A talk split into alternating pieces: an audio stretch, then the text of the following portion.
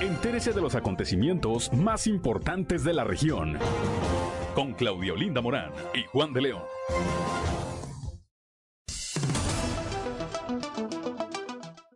Son las 8 de la mañana, 8 de la mañana con 4 minutos de este jueves 7 de julio del 2022 en el que se celebra a quienes llevan por nombre Fermín. Ya estamos aquí en Región Informa a través de la señal de la 91.3 de frecuencia modulada para todo el sureste, para todo el sureste del estado, del estado de Coahuila.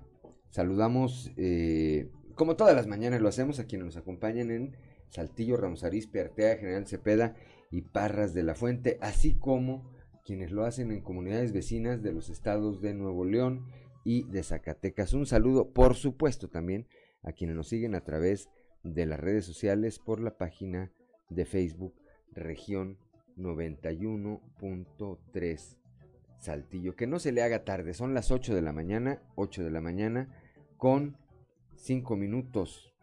Antes de pasar a los detalles del pronóstico del tiempo, pues le mando un saludo a mi futura esposa que ya va a trabajar. ¿Y cuál escucha? Pues cuál otra, la 91.3 de frecuencia modulada. Los detalles del pronóstico del tiempo, Claudio Linda Morán, muy buenos días. Muy buenos días, Juan, muy buenos días a quienes nos escuchan. A esta hora de la mañana la temperatura en Saltillo está en los 20 grados, en general Cepeda 18, en Arteaga 20, en Derramadero hay 16 grados, Parras de la Fuente 20 grados y Ramos Arispe 19 grados centígrados, pero si quiere conocer a detalle el pronóstico del tiempo, vamos con Angélica Acosta.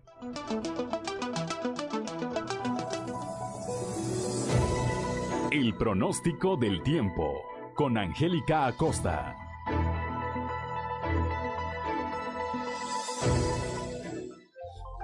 ¿Qué tal amigos? ¿Cómo están? Feliz y maravilloso jueves, ya 7 de julio. Qué gusto me da saludarte. Gracias por estar aquí. Mi nombre es Angélica Costa y nos vamos ahora sí con los detalles del clima. Saltillo, máxima de 31 grados, mínima de 17. Durante el día mucho sol, muy muy cálido y por la noche un cielo totalmente claro. La posibilidad de lluvia, 25%. Eso es para Saltillo. Nos vamos hasta Ramos Arispe, máxima de 31 grados, mínima de 17. Durante el día una buena cuota de sol, va a estar muy cálido y por la noche un cielo totalmente claro. La posibilidad de lluvia, 4%, eso es para Ramos Arizpe. Ahí en Arteaga también temperatura cálida, máxima de 31 grados, mínima de 17 durante el día, mucho sol. Se va a sentir muy cálido, mantente bien hidratado y por la noche un cielo totalmente claro. 25% la posibilidad de lluvia para Arteaga. Muy bien, en general Cepeda también temperatura caliente, máxima de 32 grados, mínima de 18 para este jueves. Y bueno, pues durante el día una buena cuota de sol, un cielo totalmente claro, se va a sentir muy cálido y por la noche un cielo claro. La posibilidad de lluvia,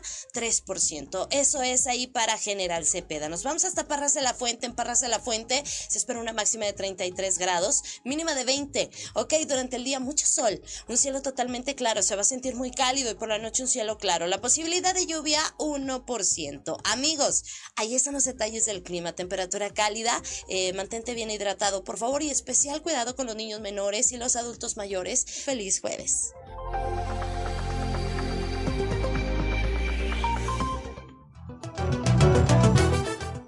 Son las 8 de la mañana, 8 de la mañana, ¿cómo se llama? Ah, pues Daisy Ventura, así se llama mi futura señora. Ya, falta poquito, como un año, nada se crean. 8 de la mañana con 8 minutos, vamos rápidamente a la portada del día de hoy, a la portada del día de hoy de nuestro periódico Capital, que en su nota principal, bueno, pues destaca esto que señalan las diócesis de Saltillo, Piedras Negras y Torreón, está Coahuila listo para esta jornada de oración que se lleva a cabo el próximo domingo y en donde la iglesia le va a ayudar al gobierno federal a que visibilice la violencia, que sí existe, que está desbordada en algunas partes del país. Es eh, intolerable ya lo que está ocurriendo. Coahuila, afortunadamente, corremos y contamos con una realidad muy diferente a la de muchas otras entidades eh, en el país y, lamentamos por eh, esos habitantes, por esos mexicanos que padecen hoy esos niveles eh, desbordados, impunes, incontrolables de violencia y de inseguridad. 8 de la mañana con 9 minutos. Bueno, decíamos, la portada es esta nota principal, le, Coahuila listo para la, esta jornada de oración. Eh, la Secretaría del Medio Ambiente emitió ayer un comunicado en donde dice que este oso, que este oso, este osesno que fue rescatado en Lomas de Lourdes se encuentra en buen estado a pesar del costalazo de más de 20 metros que se llevó a la vista pues de todos los que estaban presenciando este rescate, yo le pondría rescate entre comillas. El día de ayer arrancó el proceso legal en contra de Alexis N, principal sospechoso del feminicidio de Ana Iselda, la mujer que fue encontrada sin vida el pasado 10 de mayo en el interior de su vehículo, ahí en la colonia Herradura. Hoy inicia la vacunación, la jornada de vacunación para menores, vacunación contra el COVID-19, por supuesto, para menores de entre 5 y 11 años. Bueno, a ver cómo le va a Reyes Flores, que otra vez se la quiso echar solito, puso nada más dos centros de vacunación. A mediodía seguramente nuestra compañerica nuestra compañera Jessica Rosales nos estará platicando de cómo fue esta jornada. A través del programa Mejora en el eje salud, los secretarios de Inclusión y Desarrollo, Manolo Jiménez y Roberto Bernal, en conjunto con la alcaldesa de Sabinas, entregaron aparatos ortopédicos, sillas de ruedas a adultos mayores y personas con discapacidad allá en Sabinas. Esto fue allá en Sabinas. El día de ayer el gobernador Miguel Riquelme puso eh, la primera piedra de lo que será la empresa POSCO con la que eh, se viene a hacer una inversión aquí a la región sureste de más de 100 millones de dólares, la generación de, de manera inicial, de 200 empleos directos. ¿Y esto en qué se traduce? En desarrollo, en nuevos empleos, en nuevas oportunidades laborales para, pues para mucha gente que está esperando esos empleos. Al respecto, el alcalde Ramos Arispe, también tenemos una declaración de él, José María Morales Padilla, dice que eh, esta generación de empleos, esta, eh, este boom de empleos que está viviendo Ramos no tiene, no tiene precedente. 8 de la mañana con 11 minutos, hora de ir a nuestra columna en los pasillos.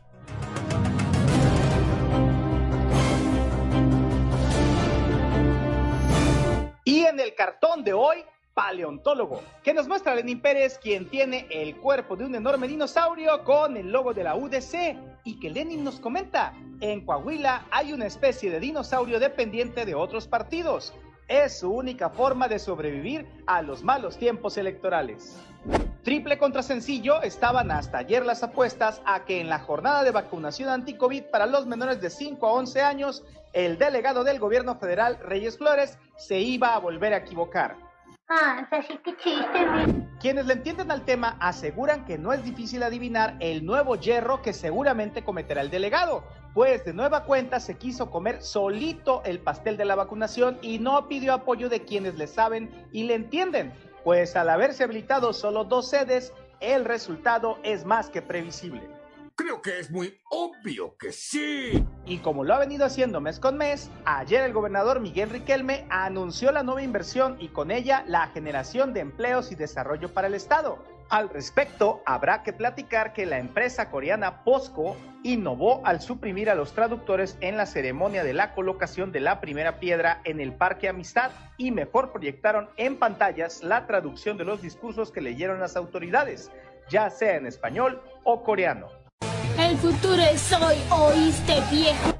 Además, como parte de la ceremonia, a todas las autoridades invitadas a dar la primera paleada simbólica de inicio de construcción de la empresa, se les entregó par de guantes blancos para realizar la acción, por lo que no se les escapó ningún detalle.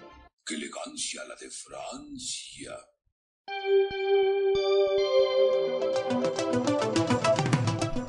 Son las 8 de la mañana, 8 de la mañana con 13 minutos. El día de ayer inició el proceso legal en contra de Alexis N., que él aparece como principal sospechoso del feminicidio de Ana y Zelda.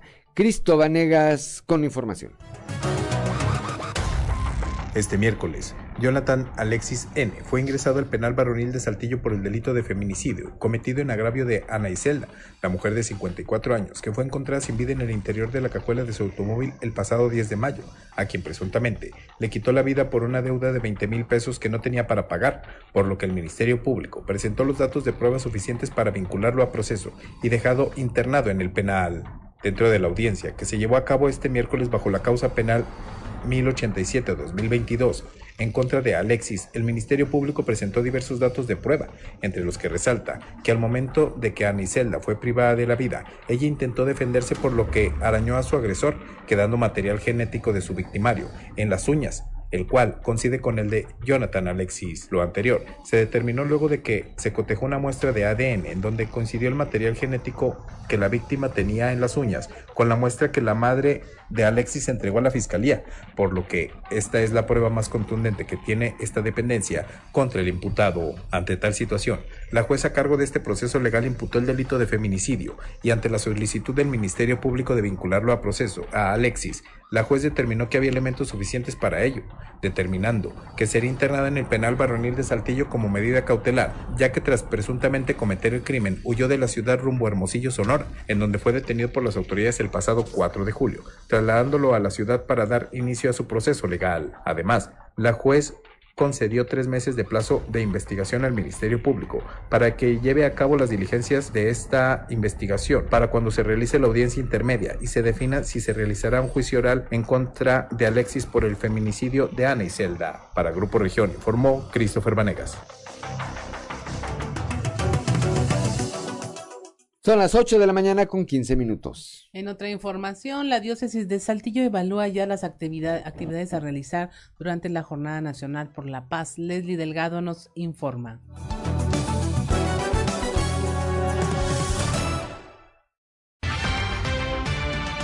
Fuentes cercanas a la diócesis de Saltillo informaron que se encuentran sosteniendo reuniones con los integrantes diocesanos con el objetivo de definir las actividades que realizarán en el marco de la Jornada de Oración por la Paz promovida por la Conferencia del Episcopado Mexicano.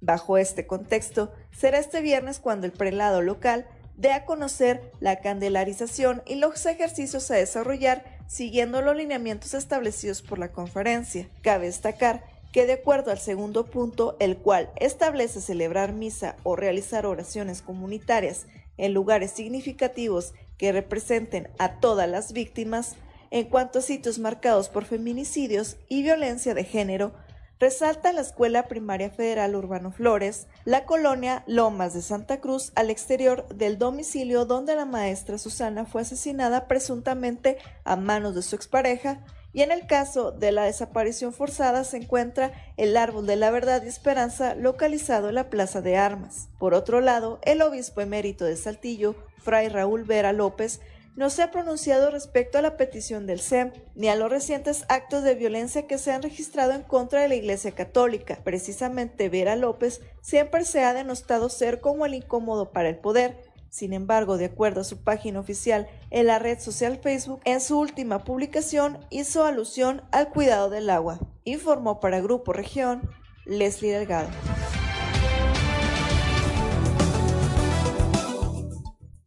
Son las 8 de la mañana, 8 de la mañana con 17 minutos. A ver, hay varios cumpleañeros. Varios cumpleañeros hay hoy. Está de cumpleaños el ingeniero Víctor Aguillón Rosales, compañero de nosotros. Él está a cargo de la planta en la que se eh, produce nuestro periódico Capital. Es además hermano de nuestro director general, el licenciado David Aguillón Rosales. Un saludo a Víctor Aguillón Rosales forma parte de la rondalla este, romance saltillense que disfrutamos hace poco un conciertazo ahí en el Teatro de la Ciudad. Está de cumpleaños también, también está de cumpleaños Patti Fernández, compañera mía hace algunos años, ahí en la empresa Infonor. Bueno, yo estaba en Infocolor, ella sigue en Infocolor, yo ya no estoy en Infonor, pero somos amigos desde entonces. Un saludo para Patti Fernández, que cumpla muchos, muchos, muchos años más. José Félix Petris Avendaño, allá en la Ciudad de México, asesor de diputados, de muchos años con una gran experiencia, eh, con una gran experiencia en el quehacer legislativo. Petris le decimos, sus amigos. Un saludo a José Félix Petris Avendaño, que está de cumpleaños. José Ángel Alvear Alvarado, Charro, también, bueno, hombre de a caballo, le mandamos un saludo. También que la pasen muy bien. Lucero Álvarez de Ochoa, compañera periodista, esposa de nuestro compañero Ociel Ochoa, que está aquí en la noche con la región de miedo, región del terror. Así como Ricardo Guzmán tiene su región de impacto, Ociel Ochoa tiene su región del terror, ¿verdad? Alberto de Luna y Edith Leija, compañera mía también hace algunos años. Bueno, pues ahí están los cumpleañeros, ahí están los cumpleañeros de hoy. 8 de la mañana con 19 minutos, Claudia. Pues yo creo que ya nos vamos a un corte. Eh, al regresar vamos a tener ya la sección de Ricardo Guzmán y más adelante le diremos todo lo que pasa con el tema de la vacunación el día de hoy para los menores y tendremos esta y mucha más información. Son las 8 de la mañana con 20 minutos y estamos en región Informa, no se vaya. Soy Claudia.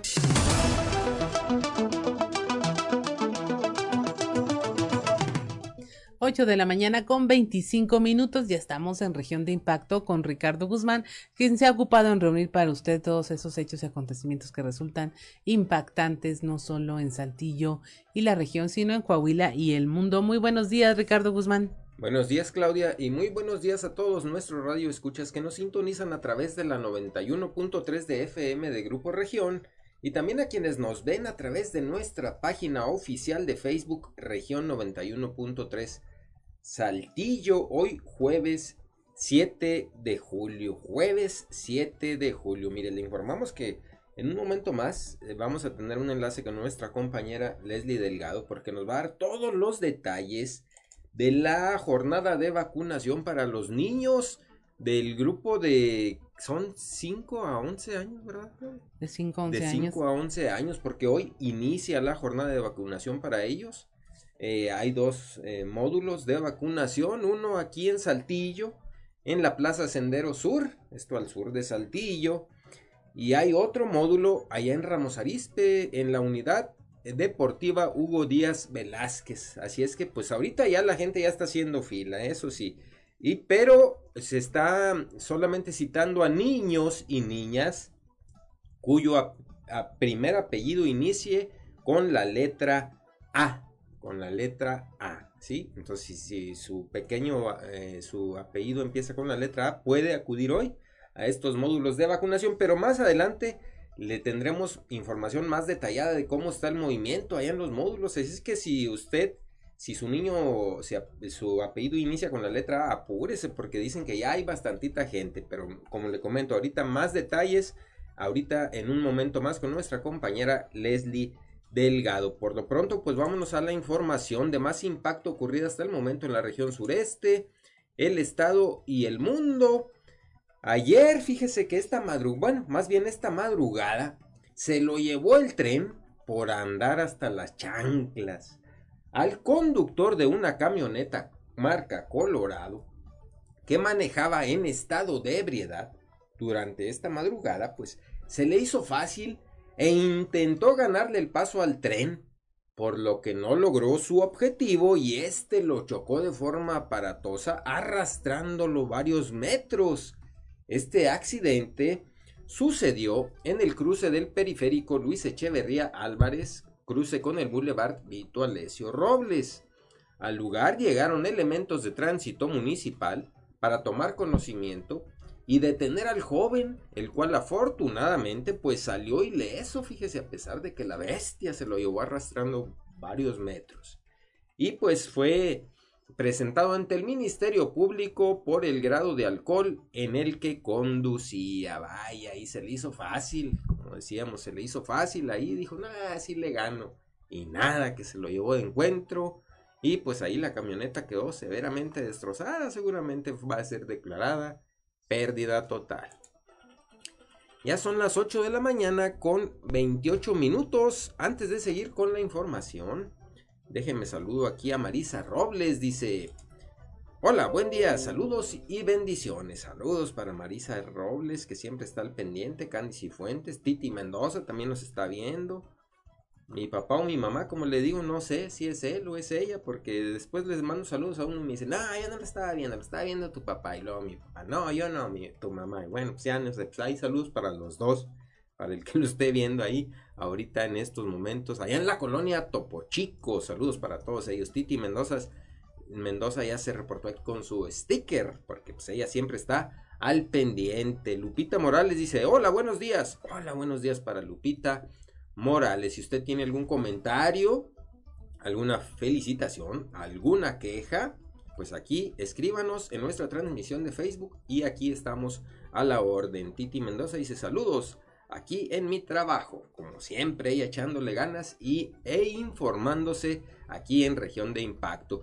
Pues mire con la novedad de que, pues ayer transmitimos este impactante video del, del oso que fue sedado y que cayó de una altura de 15 metros aproximadamente, pues según las autoridades dicen que el osesno se encuentra fuera de peligro a pesar del golpazo que se dio.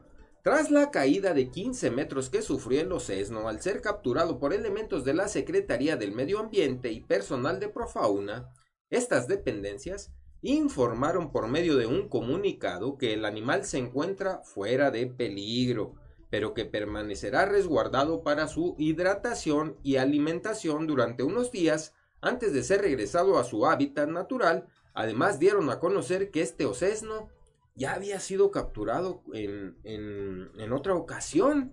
De acuerdo con el comunicado, tras el reporte de su avistamiento en la colonia Lomas de Lourdes, personal de la Secretaría del Medio Ambiente acudió y decidió aplicarle un analgésico al osesno para controlarlo, pero la sustancia hizo efecto antes, por lo que el animal cayó del árbol en donde se encontraba aproximadamente a una altura de 15 metros.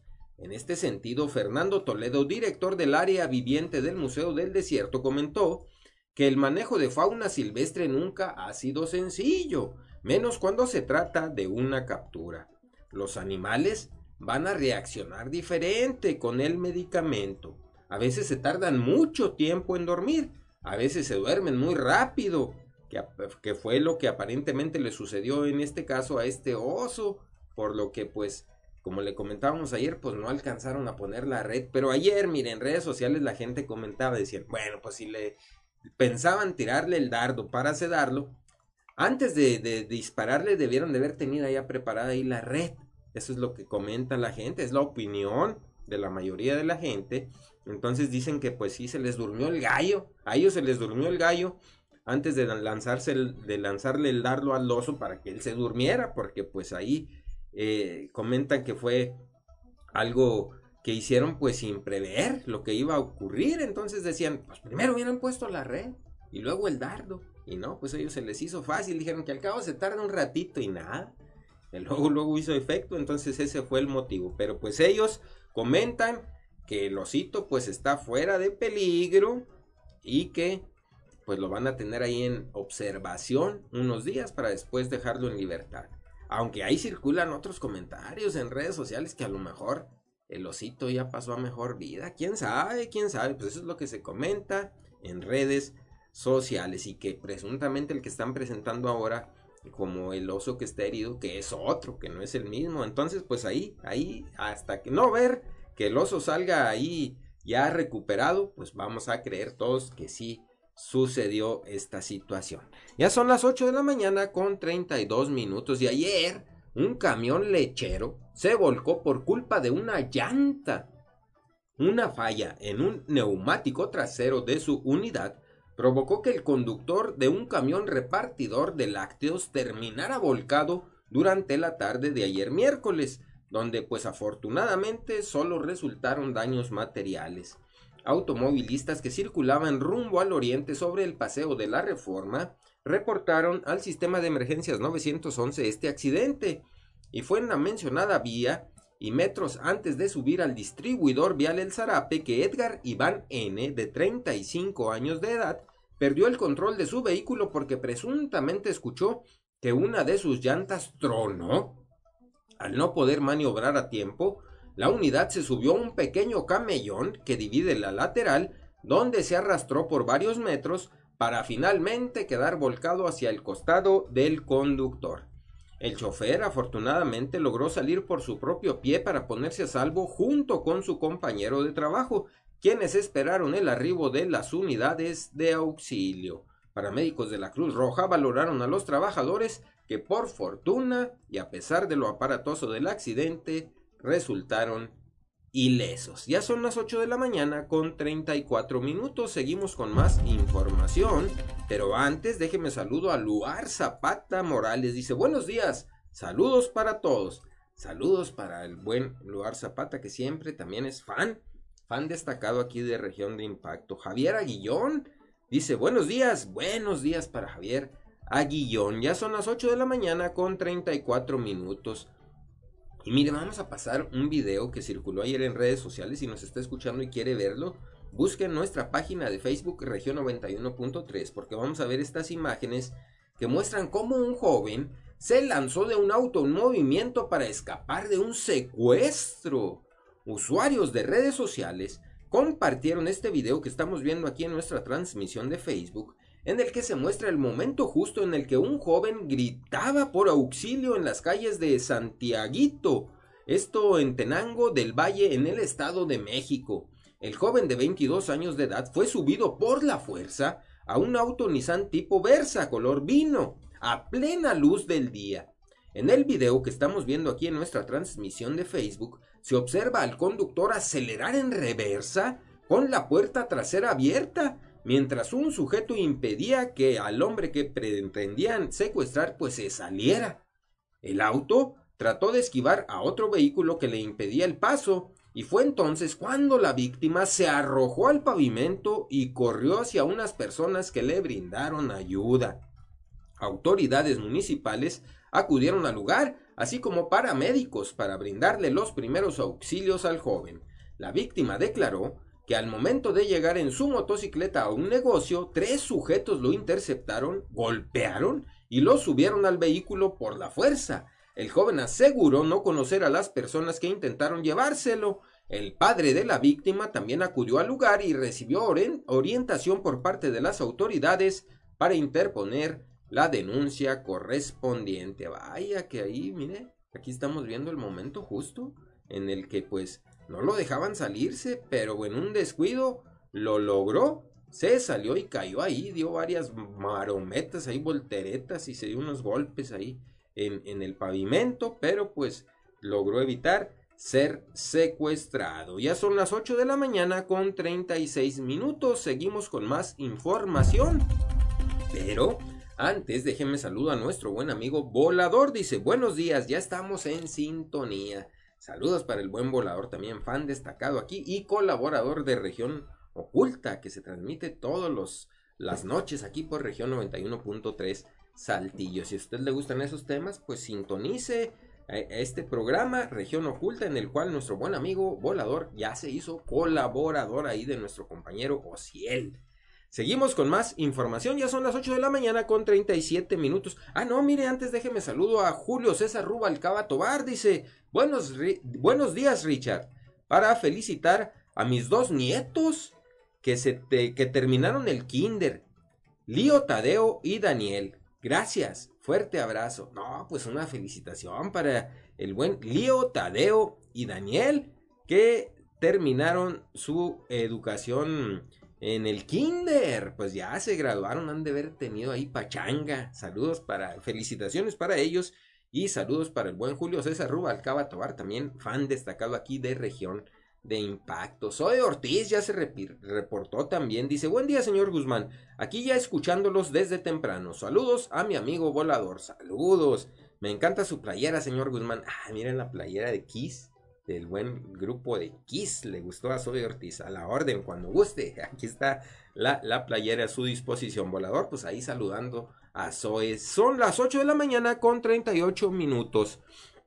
Y mire, tenemos otro video, pero este fue por casualidad. ¿eh? Eh, cuando un reportero tiene suerte, pues se, se nota. Y es que este reportero estaba haciendo un enlace en vivo y mire, grabó el siguiente video que vamos a ver aquí en nuestra transmisión de Facebook, en el cual captaron una aparatosa caída de un joven de un camión de transporte público también en movimiento.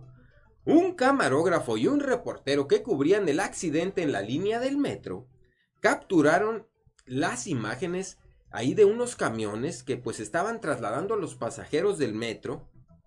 Pero en ese momento, de la puerta trasera de, un, de uno de estos camiones se cayó un joven cuando el camión iba en movimiento. En este video podemos observar al joven caer del camión golpeando con su espalda y parándose de inmediato como si nada hubiera pasado, mientras intentaba reponerse de la dura caída. De inmediato los reporteros pues se acercaron para hacerle una entrevista. Y él comentó, nada más iba con un pie, me iba a pegar con el espejo. Pasé muy cerca de la ambulancia y me caí. Nada más fue el golpe de la mochila, aseguro, según él, pues no se, no golpeó, dice, no, es nomás el golpe de la mochila, pero sí se dio un buen golpazo, aquí estamos viendo el video. Y es que aquí se observa cómo pues iba ahí, para, para empezar, pues apenas mm, iba el camión repleto, iba llenísimo ahí todos, incluso algunos pasajeros ahí agarrados hasta con las uñas de las puertas. Y él pues ni con las uñas se pudo detener por lo que se cayó, se dio su buen golpazo y en eso pues le tocó que el camarógrafo captó el momento preciso en el que cayó, se dio una voltereta y una maroma y pues según él pues se paró y dijo, no, no, no me pasó nada, todo, todo bien, pero no, sí se dio buen golpazo, como que se estaba haciendo el valiente, vaya que estos reporteros les tocó la suerte de captar este chusco video, pues ahí en donde el joven resultó pues ahí con un buen golpazo. Él dice que nomás se pegó traía la mochila cargada, dice que la mochila le amortiguó el golpe, pero no, no, así se ve que se dio su buena su buena y revolcada. Ya son las 8 de la mañana con 40 minutos. Javier Ruiz de Azúa dice, hola señor Guzmán, aquí viendo en Face y escuchando en 91.3. Ah, ¿qué tal? Por las dos plataformas, muy bien. Le, mandamos un cordial saludo a Javier Ruiz de Azúa. Ya son las 8 de la mañana con 41 minutos. Recuerde, ahorita en el siguiente bloque vamos a tener un enlace telefónico con nuestra compañera Leslie Delgado, que nos dará todos los detalles de la jornada de vacunación para los pequeñitos de 5 a 11 años de edad. Quédese aquí en Región Informa con mi compañera Claudia Olinda Morán y con mi compañero Juan de León. Yo soy Ricardo Guzmán. Que pase un genial jueves y recuerde, sea feliz.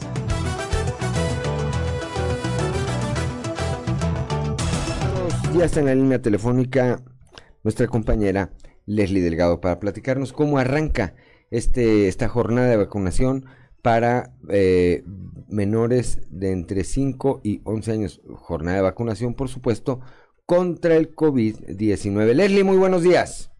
Hola, ¿qué tal? Muy buen día, Lick. Eh, Clau, los saludo con gusto en esta mañana a nuestros escuchas y que nos sigue a través de las redes sociales. Efectivamente, como ayer dimos a conocer a través de nuestros espacios informativos, eh, inició esta jornada de vacunación dirigida al bloque poblacional de 5 a 11 años. Y pues bueno, para este primer día se contempla que únicamente acudan los menores eh, cuyo eh, primer letra de su apellido sea A.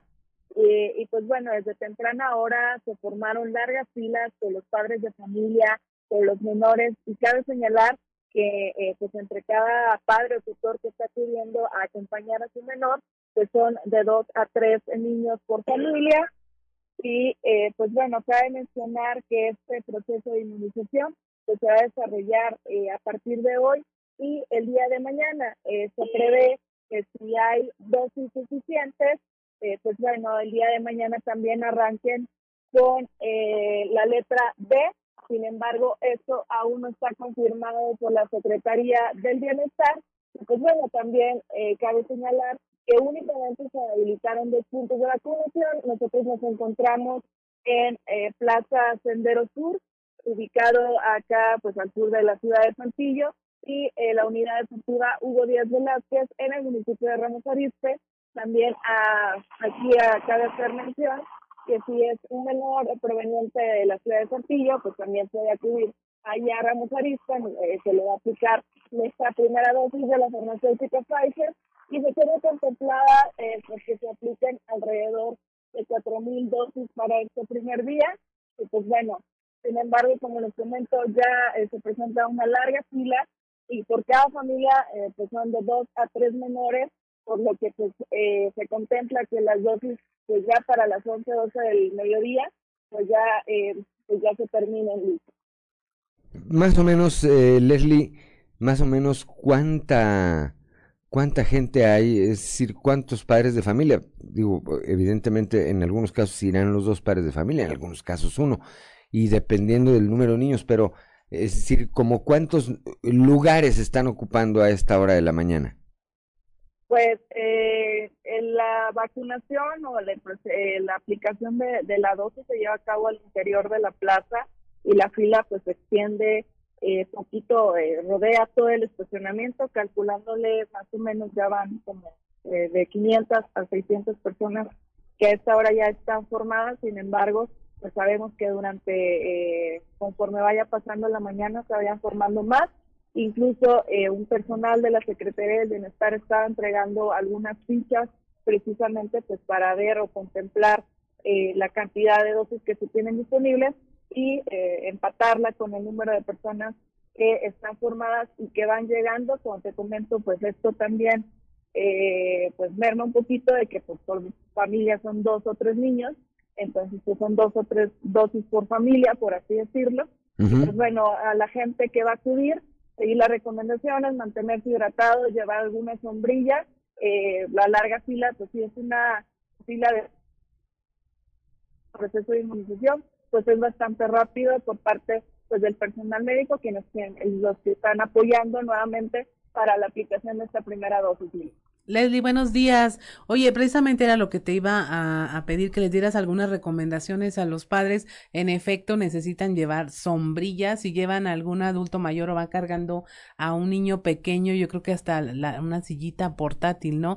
Porque la fila se antoja muy larga y eh, nada más que les recuerdes, por favor, los documentos que tienen que llevar a la mano y que la dosis que les van a poner es de Pfizer, tengo entendido. Exactamente, sí, las recomendaciones para que eviten un golpe de calor, eh, irse, pues ahora sí que con una sombrilla, algo que les pueda cubrir la cabeza, mantenerse hidratados, este, el bloqueador solar también. Y eh, lo de la documentación es el expediente generado a través del portal de mi vacuna, eh, impreso. Eh, también se requiere que el menor vaya obligatoriamente acompañado con padre o tutor y alguna pluma para, eh, esto lo piden para los datos que se tienen que llenar al momento que este, se les aplica la dosis y que tienen que entregar al personal de la Secretaría del Bienestar para que ellos hagan el registro pertinente para el expediente posterior que se genera eh, con la primera dosis. Así es, Leslie. Pues más adelante a ver cómo está la de allá de Ramos Arispe, que se antoja que pudiera estar más cómoda la espera ahí para todos los papás que llevan a estos niños a, a vacunarse. Gracias, Leslie, por tu reporte. Excelente día para todos y al pendiente de la información. Gracias a Leslie Delgado cuando son las 8 de la mañana, 8 de la mañana con 51 minutos. Claudio Linda Moreno. Pues continuamos con esta información. Mire, ya inició la campaña de vacunación y en lo que toca a las empresas, lo que afirman es que no ha habido contagios en materia de COVID, al menos que no se ha afectado la fuerza laboral. Esto lo señala el secretario de Economía, Claudio Bres. No, fíjate que, repito, este, al menos en el sector industrial estamos viendo, a ver, si, si platico con la empresa A o B o C, ¿qué tantos contagios tienes? Sí, algún incremento, pero dime si tienen su esquema de vacunación completo.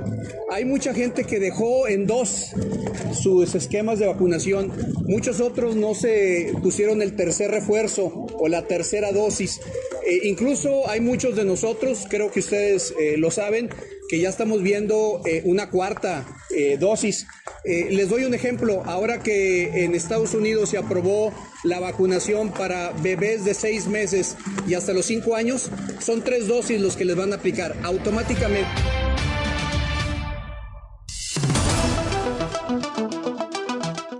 Son las 8 de la mañana, 8 de la mañana con 53 minutos. Bueno, pues ojalá, ojalá, eh, Claudio Morán, que esta jornada de vacunación no se vaya a convertir, no se vaya a convertir en una complicación eh, por falta de organización, porque así como ocurrió cuando los adultos mayores, bueno, pues ahora los protagonistas son los niños, en, su mayoría pues habrá niños, y son eh, niños que tienen de 11, entre 11, entre 5 y 11 años, que sería, yo no sé, la verdad es que no entiendo. Veía yo algunas escenas que ya se circulan y efectivamente están avanzando sobre una fila eh, a plena intemperie. Con el calor que está haciendo, no le dio a Reyes Flores para unos toldos, para hacerlo de una manera más cómoda, para que quienes ahorita no está tan complicado, ¿están de acuerdo? Un poquito de sol y un poquito de sombra, pero a quienes les toque ahí alrededor de las 11 o 12 del día, pues de ahí los van a tener que ir a atender de un golpe de calor. Muy vacunados contra el COVID, pero pues insolados o deshidratados. ¿Y gracias a quién? Al delegado del gobierno federal que nomás nunca aprendió. Nunca, necesita, necesita que venga otra pandemia para ver si ya, en, ya le sale una vacunación bien. Es mucho pedir, ¿verdad? Pero bueno, 8 de la mañana con 54 minutos. Antes de irnos, no, ya nos vamos, ¿verdad? Ya nos vamos. Dice Ricardo Guzmán que él ya se va a ir a vacunar. no, de verdad, es que molesta que teniendo los recursos, que teniendo la experiencia, que teniendo, y si no tiene los recursos, Reyes Flores siempre tuvo eh, la oportunidad de pedir ayuda a los gobiernos municipales y al gobierno del estado.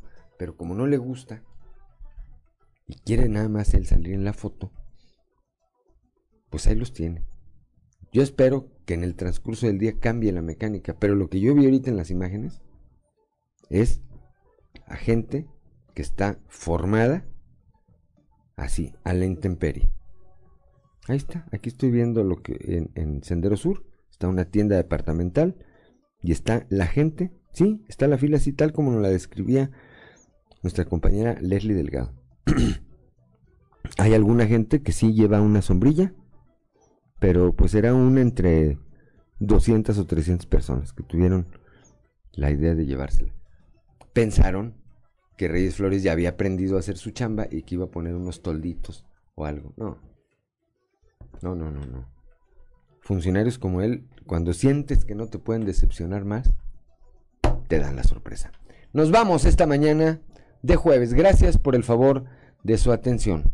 Le recuerdo que Región Informa es un espacio informativo de Grupo Región bajo la dirección general de David Aguillón Rosales. Gracias Ricardo eh, Guzmán en la producción, a Ricardo López en los controles, a Claudio Linda Morán por su acompañamiento, a Ociel Reyes y Cristian Rodríguez, Cristian Rodríguez y Ociel Reyes, que hacen posible la transmisión de este espacio a través de las redes sociales.